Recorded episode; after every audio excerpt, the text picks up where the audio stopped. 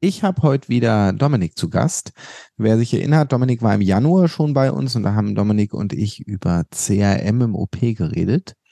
Und neben der Tatsache, dass Dominik ähm, in der Anästhesiepflege tätig war, ist er ja, mit, äh, ist er ja zurzeit PJ-Student und PJ-Student in der inneren Medizin und er hat sich mit dem Thema konservativer Schockraum beschäftigt. Dominik, schön, dass du da bist.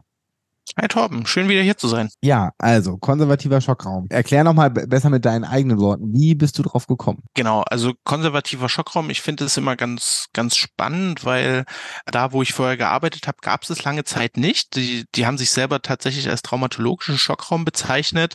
Und ich dachte mir immer, ja, was passiert denn aber, wenn mal eine exacerbierte COPD oder irgendwie sowas kommt? Und deswegen habe ich mich mit dem Thema so ein bisschen auseinandergesetzt. Dann kam es auch so, dass da, wo ich gearbeitet habe, eine neue Notaufnahme aufgebaut aufgebaut wurde und dann eben interdisziplinäre Schockräume etabliert wurden. Dann habe ich mich noch mal ein bisschen mehr damit beschäftigt. Dann hatte ich sogar ein bisschen die Hoffnung dazu, eine Promotion machen zu können. Das hat sich leider zerschlagen. Und da ich da schon so ein bisschen was rumliegen hatte und mich dafür interessiert habe, hat sich dann angeboten, im Rahmen der Assistentenweiterbildung da in der Notaufnahme, wo ich gerade tätig bin, einen Vortrag zu machen. Und so bin ich zu dem Thema gekommen. Ja. Und also heute waren gerade wieder zwei Schockräume konservative. Also ich würde sagen, ich habe gerade ein bisschen was damit zu tun. Ähm, und man muss ja sagen, dass konservative Schockräume Deutschland flächendeckend lange noch nicht etabliert sind. Also ich glaube eher abseits der großen Notfallzentren und einiger Vorreiter ist es eher noch die Ausnahme. Das denke ich auch und die Degina glaubt das, glaube ich, auch, weil die haben dazu ja eine Umfrage gemacht und waren mit den Ergebnissen ja auch noch nicht so ganz zufrieden. Mal schauen, wo es hingeht. Ja, ist natürlich dieses auf intensiv durchwinken, was ja so die Alternative zum konservativen Schockraum ist, hat natürlich Vorteil für kleinere Häuser. Du musst die Expertise nicht an zwei Punkten vorhalten.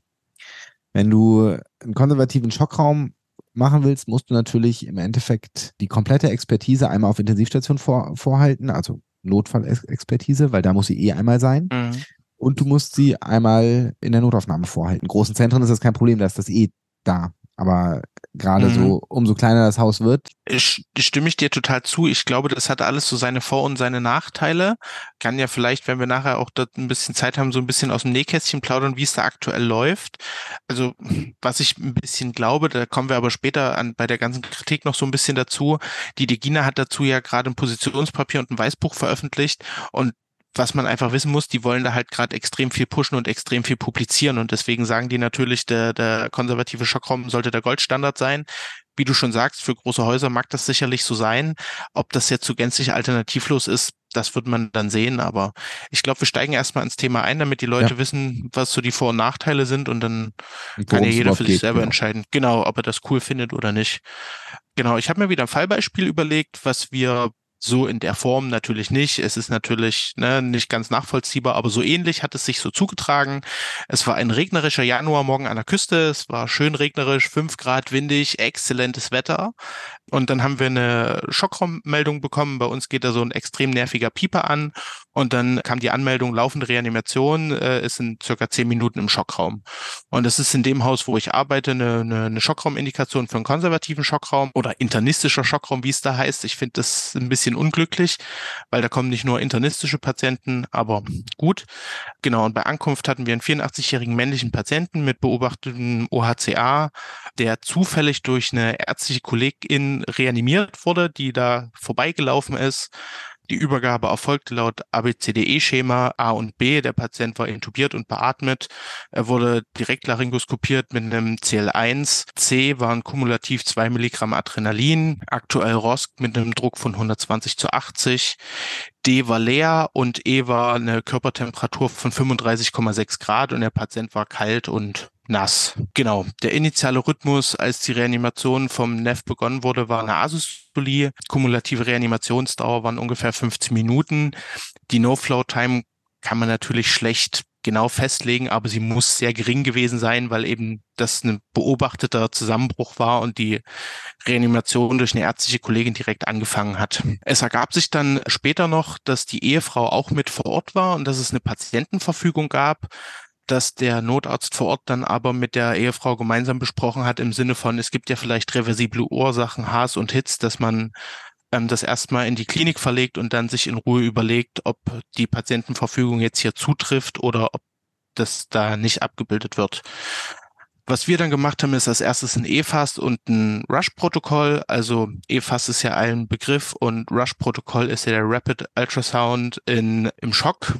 Das ist nicht die korrekte Abkürzung, aber ihr wisst Bescheid. 12-Kanal EKG und ein Labor. Und da kam als erstes raus, dass wir eine ganz schwere Rechtsherzbelastung beim Patienten haben und sonst keine weiteren schwerwiegenden Befunde.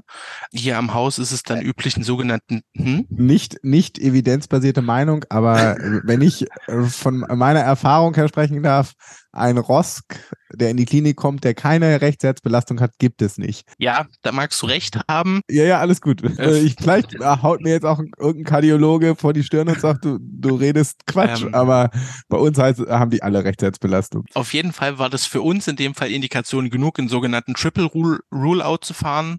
Das heißt bei uns, dass man einmal die Koronarsklerose im CT sich anschauen kann, dass die Lungenarterien mitgefahren werden und ähm, die thorakale Aorta mit angeguckt angeguckt wird.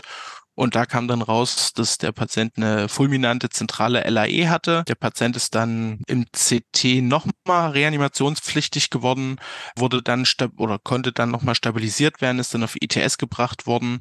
Da hat man ihn dann nochmal versucht, ein bisschen hübsch zu machen und äh, fit zu machen für eine Fragmentierung und lokale Lyse. Das hat man dann auch geschafft, aber im Endeffekt konnte auch nach der Aktion keine suffiziente Ventilation oder Oxygenierung hergestellt werden.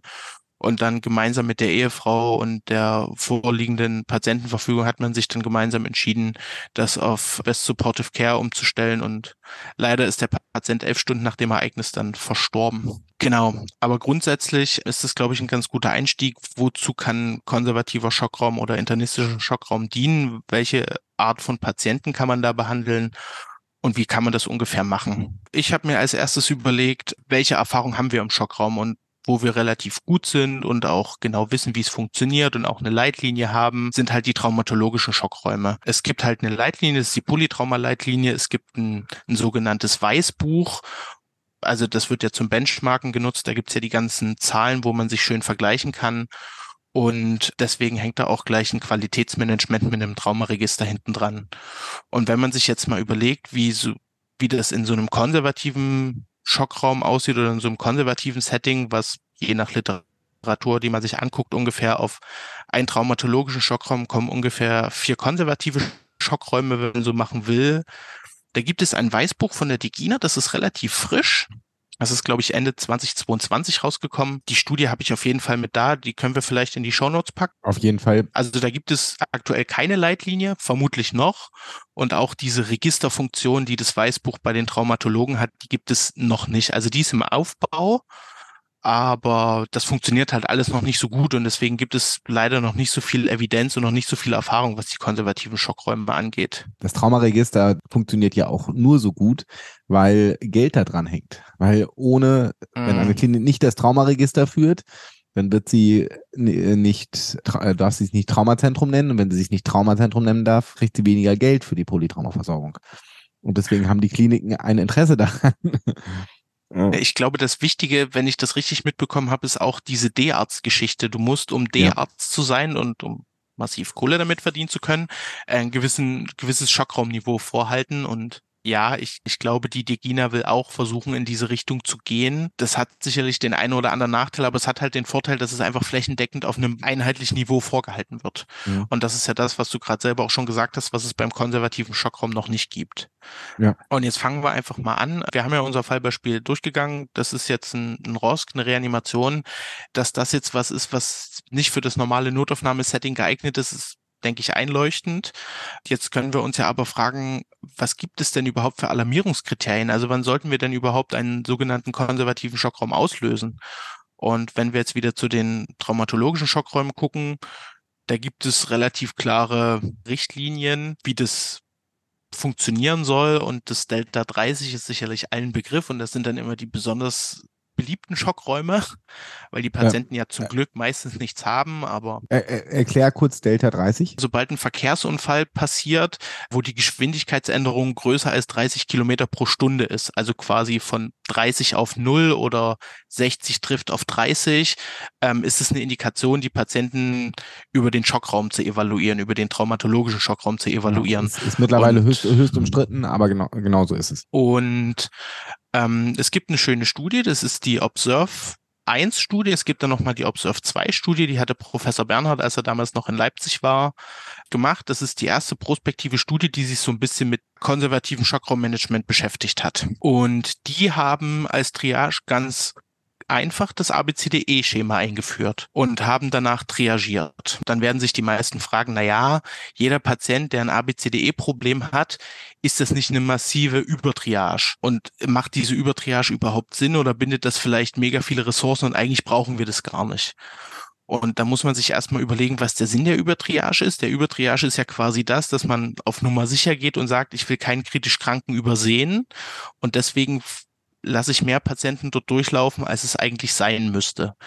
Das ist traumatologisch ja aktuell auch so. Es gibt sicherlich vieles, was dafür und was dagegen spricht, dass man das einerseits üben kann, dass man eine gewisse Routine drin hat, sollte ja auch dafür sprechen. Natürlich ist es auch immer schwierig, wenn man in Anführungsstrichen für umsonst in den Schockraum läuft verstehe ich schon. Man hat ja auch noch andere Patienten, die im Zweifel auch krank sind. Und ich finde, für die, um die Frage zu beantworten, gibt es eigentlich eine ganz einfache Hilfsfrage. Und sollte ich mich fragen, reicht für diesen Patienten, für diese Patientin, die ich jetzt hier in die Notaufnahme bringen will, der normale Notaufnahmeablauf? Und wenn die Antwort nein ist, sollte man den Patienten über den Schockraum evaluieren.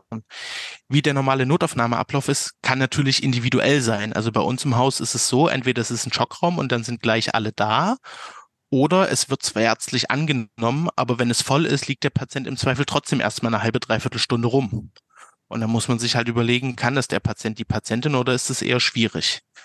So, und wenn wir die Observe-Studie nehmen, ich habe mich jetzt vorrangig auf die Observe 1 bezogen. In der Observe 2 konnte das im Großen und Ganzen nochmal so validiert werden und wiederholt werden. Da wurden circa 34.000 Patienten in der Notaufnahme aufgenommen und davon 21.000 sogenannte Non-Trauma. Ich nenne das jetzt mal konservative Patienten.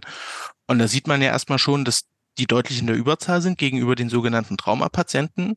Und jetzt haben die einfach das ABCDE-Schema genommen und von diesen 21.000 sind 532 über den Schockraum evaluiert worden. Das heißt, das sind 2,5 Prozent. Was man da noch bedenken muss, in der Observe-Studie gab es einen Bypass, einmal für STEMIs und Strokes. Die wurden dort nicht über den Schockraum evaluiert, die sind dann direkt auf dem Kathetertisch, beziehungsweise je nachdem, wie der Stroke behandelt werden sollte, an der Notaufnahme vorbeigegangen. Die, die, gehen direkt ins CT, hoffentlich. Also die Stroke. Im Optimalfall. Ja. Aber also wie es ist halt einfach nur wichtig, dass man, dass man das weiß, wenn man sich die Studie anguckt. Mhm. Weil ich finde, also 2,5 Prozent der Patienten finde ich persönlich nicht zu viel. Und wenn ich mir überlege, 532 konservative Schockräume in einem großen, ich nenne es jetzt mal Supramaximalversorger, Leipzig hat knapp 600.000 Einwohner, das sind nicht mal zwei pro Tag. Also ich persönlich finde das nicht viel. Also natürlich ja. gibt es Tage, da hast du fünf und dann hast du mal wieder keinen, das ist logisch. Aber ich finde, das spricht nicht unbedingt für eine Übertriage. So, und jetzt können wir uns noch mal fragen, wie ist die 30-Tage-Mortalität? Die haben sie sich zum Glück auch angeguckt. Mhm. Und da muss man sagen, alle Patienten, die über den Schockraum evaluiert wurden, haben eine 30-Tage-Mortalität von 34 Prozent gehabt. Da kann man jetzt noch mal unterscheiden zwischen denen, die unter CPR oder laufender CPR oder Zustand nach CPR gekommen sind. Die haben 72 Prozent. Das ist natürlich noch mal deutlich schlechter. Aber auch die, die ohne Reanimationszusammenhang haben, haben eine Mortalität von 24 Prozent gehabt. Und dann muss ich mir überlegen, jeder vierte Patient aus meinem Schockraum stirbt. Und dann finde ich das nicht über Triage. Mhm. Also natürlich muss man dann normalerweise die 30 Tage Mortalität der anderen Patienten nochmal gegenrechnen. Das ist mir schon klar, dass das so eine kleine Milchmädchenrechnung ist. Aber ich finde, so als Argument gegenüber Triage, finde ich das schon ganz griffig. Ja. Genau. So, und dann haben wir über das Thema Alarmierungskriterien gesprochen das ist jetzt natürlich nicht der Goldstandard und dann sollte man, wenn man sowas in seinem Krankenhaus etablieren will, sicherlich eigene Varianten finden. Und ich glaube, diese Frage, reicht das normale Notaufnahmesetting oder nicht, ist dann eine ziemlich gute Entscheidungshilfe. Aber ABCDE, damit macht man es zumindest erstmal nicht grob falsch. So, nächstes Problem, personelle Voraussetzungen. Das ist ja das, was du auch schon mal gesagt hast. Das wird natürlich, also die Degina hat dazu eine kleine Umfrage gemacht, wieso der aktuelle Stand in den deutschen Notaufnahmen ist.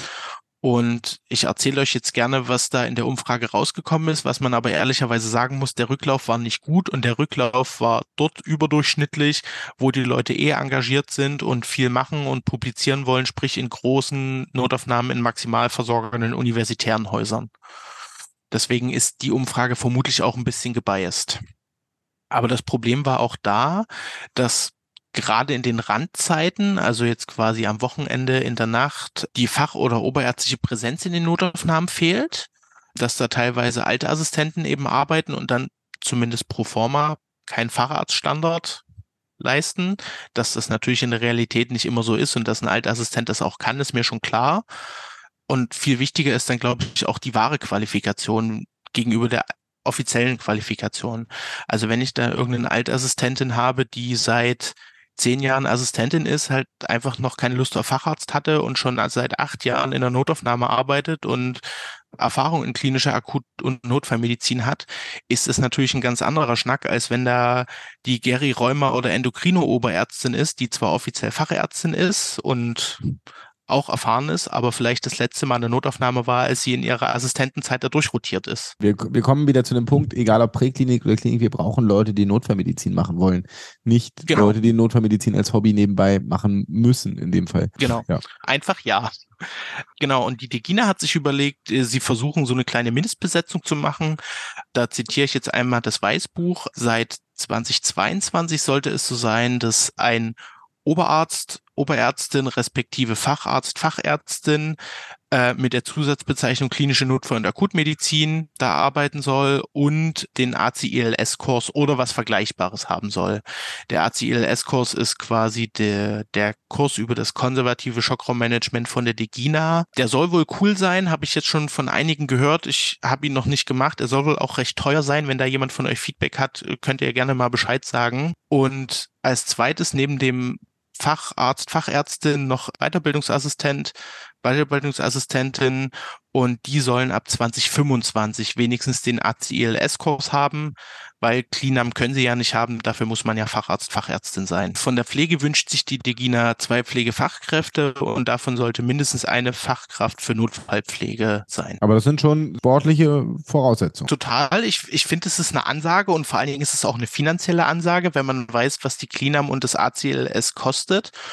Und als ich den Vortrag bei uns im Haus gehalten habe, kam dann von einem Oberarzt die berechtigte Rückfrage, ob man denn nicht vielleicht auch nachts oder am Wochenende mit einem Oberarzt von der Intensivstation, der die Zusatzbezeichnung Intensivmedizin hat, nicht auch gut fahren würde. Eine Antwort auf die Frage will ich mir nicht unbedingt anmaßen, aber ich fand es zumindest eine gute Diskussionsgrundlage. Ähm, na gut, ich meine, es ist ja mit, mit Qualifikationen immer irgendwie so, ähm, wir müssen es halt an irgendwas festmachen. Und mhm. das sind halt irgendwelche Scheine. Wie viel Sinn diese Scheine haben, da kann man sowieso viel drüber diskutieren, aber wir müssen es wir müssen es halt irgendwo dran messen. Was meine persönliche Meinung ist, ich, ich glaube, dass sie jetzt versuchen, also es ist halt lange nichts passiert, es lag halt lange brach und wenn ich mir die Mortalität angucke, finde ich schon, dass das ein Bereich ist, der sich lohnt, beackert zu werden. Und wenn ich sehe, wie weit die Traumatologie ist und wie gut man sich da vielleicht dran orientieren kann, kann ich das schon irgendwie nachvollziehen. Andererseits muss man halt sagen, in der Trauma ist es, ist es relativ einfach. Was habe ich letztens auf Twitter gelernt? Unfallchirurgie ist ganz einfach. Da Röntgen, wo es weh tut und das krumm gerade machen. O-Ton von einer Unfallchirurgin. Das ist in der inneren Medizin oder konservativ natürlich viel, viel schwieriger. Da ist das Feld einfach viel, viel breiter und da so, so eine gute Abdeckung zu finden, könnte, glaube ich, schwierig werden. Aber ich finde als ersten Ansatz, um erstmal alle in eine Richtung schwimmen zu lassen und um so eine gewisse Grundstruktur reinzubringen, wird es halt notwendig sein, weil wenn ich das fordere, ähm, dann werde ich wahrscheinlich so 60, 70, 80 Prozent davon bekommen. Wenn ich halt noch weniger fordere, dann bekomme ich halt 60, 70, 80 Prozent davon. Und deswegen. Das ist, äh, das ist eine, eine Medaille der Psychologie. Die andere Medaille der Psychologie ist, äh, die Leute denken sich, Alter, die, äh, weil du so viel forderst, die fordern hier eh Quatsch, weil das ist, das ist so über ja. äh, over the top. Äh, ich ich will es gar nicht werten. Ich, ich finde, äh, ich bin, äh, ich bin ein Freund, äh, ein großer Freund von der mhm. Idee. Ich glaube, was man sich bei der Geschichte auch einfach noch im Hinterkopf behalten sollte, die Degina hat sich ja gegründet, weil sie den Facharzt, die Fachärztin für Notfall- und Akutmedizin etablieren wollen und sind ja mit ihrer Zusatzbezeichnung ja jetzt quasi schon den ersten Schritt gegangen. Und wenn man einfach weiß, dass das das Ziel ist, versteht man die Forderung, glaube ich, auch noch ein bisschen besser. Damit will ich das wie du auch irgendwie gar nicht bewerten und schon gar nicht abwerten. Ich persönlich finde es total cool und meine persönliche Meinung ist, dass das ein Stück weit auch einfach alternativlos ist, wenn wir in diesem Bereich besser werden wollen. Wenn wir sagen wollen, bisher lief es ja gar nicht so schlecht, aber wir wollen es besser machen, dann müssen wir ja höhere Maßstäbe an uns ansetzen. Ich würde mal zum nächsten Problem gehen, weil das, also das Problem ist ja nicht nur das Personal, sondern das sind ja auch die strukturellen Voraussetzungen. Und da ist es erstmal so, da gibt es eine wunderschöne Tabelle, wo die Digina aufgeschrieben hat, was sie sich gerne wünschen würden. Die können wir von mir aus auch gerne in die Shownotes packen oder ihr lest sie selber nach. Die ist total ungriffig. Was aber so ein bisschen auffällt, es steht auch drin, wie groß der Raum sein soll. Und ähm, wo sie geschrieben haben, was in den meisten Schockräumen noch fehlt, sind IO-Zugangssets, also Easy.io oder wie auch immer, welches System ihr nutzt, Videolaryngoskope, Bronchoskope und so weiter. Und das finde ich irgendwie, das finde ich irgendwie erstaunlich, weil ich finde, also okay, ein Bronchoskop jetzt vielleicht nicht, aber ein Videolaryngoskop oder ein IO-Zugangsset habe ich zumindest die Erfahrung gemacht, dass das in traumatologischen Schockräumen schon auch vorgehalten werden soll. Und ich persönlich finde, dass die, die Erweiterung des traumatologischen Schockraums um gewisse Sachen gar nicht so krass ist. Also das wäre schon machbar. Die, die wollen zum Beispiel auch, dass du ein Point-of-Care-Gerät hast, um ein INR zu messen oder sowas. Okay, das kostet wahrscheinlich ein paar tausend Euro. Aber ein traumatologischer Schockraum sollte doch ein IO-Zugangsset und ein Videolaryngoskop haben, oder sehe ich das falsch? Ich gehe davon aus, dass es so ist. Ist es wahrscheinlich bei den traumatologischen Schockräumen häufig so, bei uns zumindest, dass mhm. das IO-Zugangsset und das Videolaryngoskop im Anästhesieteil des traumatologischen mhm. Schockraums ist. Und der ist eigentlich für die anderen Fachrichtungen tabu. Äh, Verstehe damit, die Idee dahinter. Wenn es darauf ankommt, da auch das da ist, was wir da erwarten. Das ist natürlich schwierig. Total. Also hier im Haus, wo ich arbeite, ist die Anästhesie auch dabei. Gastroenterologie, also Endoskopiker oder Anästhesie oder sowas, soll innerhalb von 30 Minuten verfügbar sein. Was ich so ein bisschen als Codewort lese für darf nicht der Rufdienst von zu Hause sein, sondern muss schneller da sein. Egal. Hm. Äh, bei uns im Haus ist es so, also das Ganze nennt sich internistischer Schockraum und je nach Alarmierungskriterium Kriterien oder Alarmierungsgrund hat die Fachabteilung den Hut auf, die am wahrscheinlichsten dafür zuständig ist. Sprich, also die ZNA ist internistisch geführt. Da gibt es zwei Oberärzte, mhm. die den Hut aufhaben, wenn es keine Reanimation ist oder malignen Rhythmusstörung oder irgendwie sowas. Da haben die KardiologInnen da den Hut auf und die Anästhesie ist immer mit dabei. Man muss das äh, genau wie den traumatologischen Schockraum dann ja auch so trainieren. Und umso mehr Fachrichtungen, umso mehr Training. Und wenn du ein festes Notaufnahmeteam hast, wie du sagst, super, dann ist das wahrscheinlich leicht zu machen. Also ich persönlich finde es ein bisschen schwierig. Ich finde, also und aber das haben wir auch im CRM-Beitrag schon mal besprochen. Ich persönlich finde es halt wichtig, dass es in Notfallstrukturen also im Notfall klare Strukturen. Aber äh, im Endeffekt ist das ja gut, dass derjenige führt, der am meisten Absolut. Erfahrung hat. Genau, aber also wie ihr seht, die Probleme sind tatsächlich vielfältig und deswegen finde ich es gut, dass die Digina da ein ja. Weißbuch veröffentlicht hat und sich dazu einfach mal geäußert hat und man zumindest eine Handhabe und einen, einen roten Faden hat, an dem man sich langhangeln kann. Dass man dann natürlich wieder das individuell Richtige für sein Haus oder seine Notaufnahme finden muss, das ist, denke ich, logisch, das ist ja jedem klar. Aber ich finde es gut, dass es erstmal was gibt. Und jetzt haben wir uns ja über die Voraussetzungen unterhalten, jetzt können wir ja nochmal drüber sprechen, wie sollen wir denn unseren Patienten, unsere Patientin überhaupt versorgen? Und dafür hat sich die die Gina wunderbar griffigen PR-E minus Klammer zu out Quadrat it Algorithmus oder den Pre-Audit Algorithmus. Ich, ähm, der Algorithmus ist cool. Wer sich den, die Abkürzung überlegt, ich weiß es nicht, äh, furchtbar. genau, der Pre-Audit Algorithmus da gibt's auch coole Poster dazu, die könnt ihr euch gerne in eure Schockräume und Notaufnahmen hängen. Die sind frei verfügbar über die Degina. Und ich würde den jetzt einfach gerne mal Schritt für Schritt mit dir durchgehen. Als erstes ist die Präparation oder Präparationsphase oder Vorbereitungsphase. In der sollte dann, also die beginnt, wenn quasi der Schockraum gemäß den lokalen Kriterien angemeldet wird.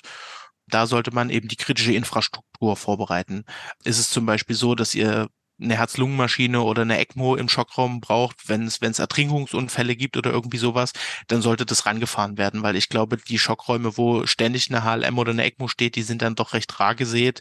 Sowas wie persönliche Schutzausrüstung und sowas fällt darunter, wo man einfach das, was man in dem Fall brauchen wird, anlegt und hinstellt. Der nächste Schritt ist R wie Ressourcen und das ist die Vorreservierung von kritischen Ressourcen und das ist im Zweifel ein ITS-Bett, was man bei Zustand nach Reanimation ja wahrscheinlich brauchen wird oder wenn es als äh, gastrointestinale Blutung angemeldet ist, dann kann man der Endoskopie schon mal Bescheid sagen, dass man vielleicht gleich einen Platz braucht oder die schon mit in den Schockraum kommen, ähm, je nachdem.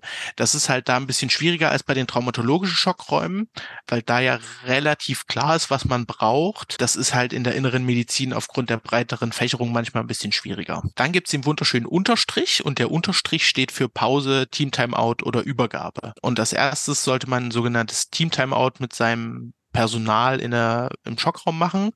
Also ich bin Torben, ich bin hier der Oberarzt, ich habe hier heute den Hut auf. Das ist Annika, das ist heute meine Assistentin, die mit mir das Ganze hier macht. Ich bin Dominik, ich bin Pflegekraft 1 und das ist Marlene, das ist Pflegekraft 2 und Marlene ist die zuständig für das und das und Dominik ist zuständig für das und das und so ähnlich wie im OP-Saal.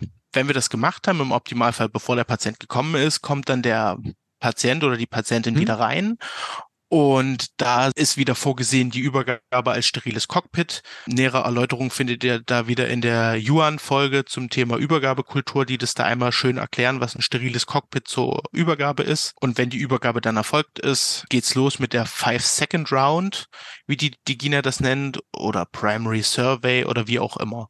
Und das Ganze sollte aber tatsächlich noch im Rahmen der Übergabe erfolgen.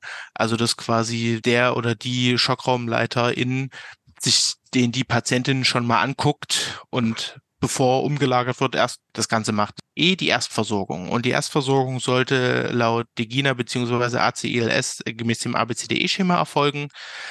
Kann natürlich auch andere Schemata oder Systeme geben. Wichtig ist, dass es ein Schema gibt oder dass es ein System gibt und dass es strukturiert abläuft. Ähm, in dem Rahmen sollten die sogenannten erweiterten Vitalparameter erfasst werden, also Atemfrequenz, Sauerstoffsättigung, entidales CO2, wenn es irgendwie geht, Blutdruck, Herzfrequenz, don't forget the fucking sugar, GCS, Temperatur, alles, was man so relativ einfach messen kann. Und wenn man das gemacht hat, fordert der äh, Pre-Audit-Algorithmus, dass ein Leitsymptom definiert und laut ausgesprochen wird. Und das ist am Anfang, wenn man das wirklich so macht, ein bisschen gewöhnungsbedürftig oder fand ich zumindest ein bisschen komisch, hat aber total geholfen. Ähm, wenn man dann einfach sagt, das Leitsymptom ist das und wir kümmern uns jetzt vorrangig um das. Also treat first what kills first. Oh, jetzt muss aber, dafür muss was ins Phrasenschwein. Also. Oha, na gut. Ähm, ja, also wenn ich beim Digina-Kongress treffe, bin ich bereit, ein bis zehn Hopfenblüten Kaltschein gemeinsam zu konsumieren. Oh Gott. Nein, ja, ich glaube ähm, eher eine, aber naja, mal schauen. Genau. Jetzt haben wir die erste Phase abgeschlossen. Äh, jetzt kommen wir tatsächlich zur Anamnese. Da ist als Mindestvoraussetzung definiert die Jetzt-Anamnese. Also wie ist das passiert? Seit wann ist das aufgetreten? Wie man halt eine Anamnese erhebt. Ähm, gibt da ja auch viele coole Mnemonics, ob es jetzt Sampler oder OPQRST für eine Schmerzanamnese. Grundsätzlich zählt da natürlich, je mehr, desto besser. Ähm, andererseits muss man sich halt immer vor Augen halten, ich mache jetzt hier eine Schockraumanamnese und keine äh, Anamnese eines Asthmatikers, wo ich eine Stunde für Zeit habe. Im Optimalfall kann man sich vielleicht einen aktuellen oder letzten Arztbrief dazu nehmen, dass man schon so grob weiß, was der Patient oder die Patientin alles so an Baustellen mitbringt. So, genau. Und wenn wir das gemacht haben, Pre-Audit, A haben wir abgeschlossen, jetzt kommen wir zum U. Und das ist die Untersuchung. Unter UVI-Untersuchung ist die Point-of-Care-Diagnostik zusammengefasst. Und das ist also 12-Kanal EKG, E-Fast, Rush, Auskultation, was man halt alles so wirklich am Patienten dran machen kann. Und auch das sollte wieder mit, mit einem ABCDE-Schema abgeschlossen werden. Und danach kommt das D-Quadrat. Das ist sozusagen die Differentialdiagnostik und apparative Diagnostik. Das ist ja eigentlich die patientenferne Diagnostik, CT, Endoskopie, also alles, was nicht ganz so einfach geht und nicht Pokus ist. Und man sollte noch eine Differentialdiagnostik mhm. formulieren. Also jetzt bei uns war es jetzt zum Beispiel, okay, Rechtsherzbelastung. Da gibt's natürlich viel Differentialdiagnostik oder bei Leitsymptom Dyspnoe ist ja immer so der Klassiker kardiale Genese versus pulmonale Genese. Das Ganze dient dazu, einen Fixierungsfehler zu verhindern, dass man sich nicht auf eins stürzt, sondern auch da unterliegt dieser Pre-Audit-Algorithmus großen Wert darauf, dass die Differentialdiagnostik laut ausgesprochen wird. Und auch das finde ich total cool, das einfach mal so laut in den Raum zu stellen, dass mhm. das auch jeder mitbekommt. Genau, ja. dann kommen wir zur Interpretation und bei der Interpretation wird als erstes mal eine Arbeitsdiagnose erstellt. Das war dann bei uns in dem Fallbeispiel eben die fulminante zentrale LAE. Oder das kann sicherlich auch die Arbeitsdiagnose vom Rettungsdienst sein. Wichtig ist, dass man halt ähm, das Ganze vergleicht und dass man das, was man in seiner ersten Tätigkeit rausgefunden hat, dann mit dem vergleicht, worum der Rettungsdienst gerufen wurde oder was der Rettungsdienst als als Schockraumindikation angegeben hat. Und wenn man das dann gemacht hat und auch wieder laut ausgesprochen hat, also dieses Gegenüberstellen, sollte man mit dem T eine To-Do-List erstellen und das ist die Erstellung des Behandlungsplans. Da steht so schön drin für die nächsten Stunden, mindestens über die nächste Nacht. Ich habe es jetzt mal einfach runtergebrochen auf für die nächsten 24 Stunden. Also dass die aufnehmende Station, sei es jetzt Intensivstation IMC oder vielleicht eben auch in der Evaluation rausgekommen ist, nee, geht doch Normalstation, aber zumindest für die nächsten 24 Stunden einen Therapieplan hat. Jetzt haben wir das natürlich. Also, als ich das Akronym gelesen habe, dachte ich, oh Gott. Ja. Ich finde den Ablauf super. Ob man es mit dem Akronym abkürzen muss oder sich einfach als Grafik anguckt, sei dahingestellt. Aus Trauma-Algorithmen gelernt. Genau. Also, ähm, ja, also du hast recht.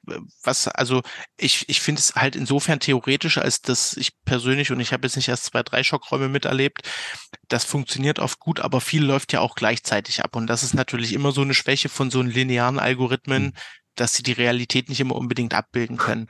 Und deswegen, also was ich persönlich als Stärke dieses Algorithmus empfinde, ist, dass an gewissen Punkten Schritte eingebaut sind, die laut ausgesprochen werden sollen. Und das finde ich ganz gut, dass man dann eben eine Struktur hat und jeder mhm. ungefähr weiß, an welchem Punkt wir sind. Und das ist glaube ich, eine Stärke dieses ja, Algorithmus. Absolut. Genau, also du hast schon gesagt, also was habe ich mir noch überlegt, das ist ein schöner Algorithmus, er ist in sich schlüssig, er basiert auf großen Studien, das muss man auch sagen. Ne? Also die, ähm, die Evidenz, die dahinter steht, ist gar nicht so schlecht. Und auch wenn ich mir die Observe-Studie angucke, sicherlich, sie ist monocentered, das stimmt schon und es ist ein ist ein universitäres Haus, aber es ist eine hohe Patientenanzahl. Also das ist, wenn ich mir überlege, wie wenig Evidenz es bisher gab, ist das ein richtig guter erster Schritt. Und ich finde es total cool, dass man endlich mal Daten und Algorithmen hat und zu dem Thema, was lange Zeit halt vernachlässigt wurde, ähm, erstmal was veröffentlicht hat und dass das, glaube ich, auch ein guter Schritt in Richtung Leitlinien sein kann. Was ich persönlich furchtbar ja. an diesem Algorithmus finde oder an dieser ganzen, an diesem ganzen konservativen Schockraummanagement, ist dieser Buchstabensalat. Das finde ich, haben wir ja auch in der CRM-Folge schon mal drüber gesprochen. Das ist halt irgendwie noch ein Akronym und noch ein Mnemonic und noch irgendwie noch ein Score. Wait, we have a score for that. Und das finde ich irgendwie, das finde ich schwierig. Und gerade pre-audit mhm. und wenn ihr das mal ausgeschrieben seht, das, ah, das finde ich, nee, das gefällt mir nicht. Also wenn da jemand von der Degina noch mal eine bessere Idee hat, das fände ich persönlich ganz cool. Und was man halt ehrlicherweise sagen muss, ähm, es wird zwar gerade viel publiziert dazu, es ist aber, wenn man sich damit beschäftigt, wahrscheinlich so eine Arbeitsgruppe, die sicherlich nicht nur lokal, sondern an mehreren Standorten arbeitet. Und damit ist es zwar Evidenz, aber diese Evidenz ist momentan doch recht eminenzbasiert, weil es halt einige wenige gibt, die dafür kämpfen. Ob das jetzt ein echter Nachteil ist, sei wieder dahingestellt, weil die kämpfen halt dafür und irgendeiner muss ja anfangen. Die können ja nichts dafür, dass sich niemand anderes damit beschäftigt. Deswegen will ich denen das auch gar nicht vorwerfen. Und jetzt ist natürlich noch die Frage, ob man überhaupt äh, so eine RCT dazu machen kann, ob das Ganze das Outcome verbessert. Das Studiendesign wäre, glaube ich, schwierig. Das wird man vermutlich so in der Form nie wirklich richtig rauskriegen können. Und das haben wir vorhin auch schon mal besprochen. Es ist halt teuer, ne? Und da muss man sich halt wirklich überlegen, muss es Cleanam sein, geht vielleicht auch intensiv, wie ist das in strukturschwachen Regionen, aber das sind ja alles Sachen, die wir vorhin schon besprochen haben. Erstmal muss man ja der Digina ganz, ganz hoch anrechnen, dass sie versuchen, Struktur in in dieses Patientenkollektiv zu bringen, wo, we wo wenig Struktur drin ist. Ich meine, man muss ja sagen, zum Beispiel auch mit diesem Direkt auf Intensiv, dann hängt alles mhm. von der Einschätzung mhm. des Rettungsdienstes ab. Weil ich vorhin so gesagt habe, ja, Intensiv kann das auch leisten. Na klar kann sie mhm. die kritisch Kranken versorgen, das funktioniert. Aber mit der Triage ist noch schwieriger. Äh, dazu hast du ja die ganzen diagnostischen Möglichkeiten auf Intensiv nicht in der Form. Also klar, die ganzen äh, bettnahen Sachen, die kannst du auf Intensiv super machen. Aber sobald es um CT äh, Röntgen und so geht, bist du auf Intensiv meistens weiter weg als in der Notaufnahme. Das hast du in der Notaufnahme meistens um die Ecke. Und bei Intensiv musst du häufig weit fahren, also zumindest in den Häusern. Ich kenne das, die, die Intensiv meistens weit oben und ähm, alles, was irgendwie Röntgenstrahlung macht, ist irgendwo im Keller. Äh, die Kellerkinder. Ich stimme, ich stimme ich dir vollkommen zu. Ich, aber ich kann zumindest nachvollziehen, warum es einige gibt, die da noch so ein bisschen skeptisch sind oder das noch nicht so ganz sehen. Aber fairerweise, wie du schon sagst, sie haben halt gerade angefangen und irgendwie muss man anfangen. Und ob das in fünf oder zehn Jahren immer noch so ist oder ob man dann vielleicht das eine oder andere nochmal angepasst hat, das mag ja alles sein. Aber ich finde, als ersten Schritt, als erstes Weißbuch ist das eine echt coole Sache, die dort publiziert wurde. Und ich glaube, und das ist ja das Wichtigste, dass es unseren Patienten und Patientinnen extrem helfen wird. Zum Schluss würde ich gerne nochmal zusammenfassen, was ich euch versucht habe rüberzubringen. Das ist erstens, achtet auf strukturiertes Vorgehen. Zweitens, äh, nehmt die konservativen Schockräume ernst. Ihr, ich habe euch gesagt, was die für eine Mortalität haben. Das sind also Patienten, die besondere Aufmerksamkeit brauchen. Und was auch wichtig ist, kennt euren Standard, kennt eure Alarmierungskriterien, könnt, kennt euer Schema für die Five-Second-Round und dann seid ihr, glaube ich, auf einem guten Weg. Und weil wir jetzt hier ganz viel über konservative Sachen gesprochen haben und konservativ eigentlich so überhaupt nicht mein Ding ist, würde ich mir wünschen, dass wir als Codewort den Regenbogen nehmen können. Codewort für den Beitrag konservativer Schockwarum ist Regenbogen. Das gefällt mir sehr gut. Dominik, vielen, vielen Dank. Das hat mir wieder großen Spaß gemacht. Ich hoffe, wir hören uns bald wieder. Dir gebühren die letzten Worte. Vielen Dank, dass ich wieder hier sein darf. Ich möchte die letzten Worte dafür nutzen, um mich mal bei meinem Oberarzt zu bedanken, der mir die Möglichkeit gegeben hat, diesen Vortrag zu machen und euch deswegen daran teilhaben lassen zu dürfen.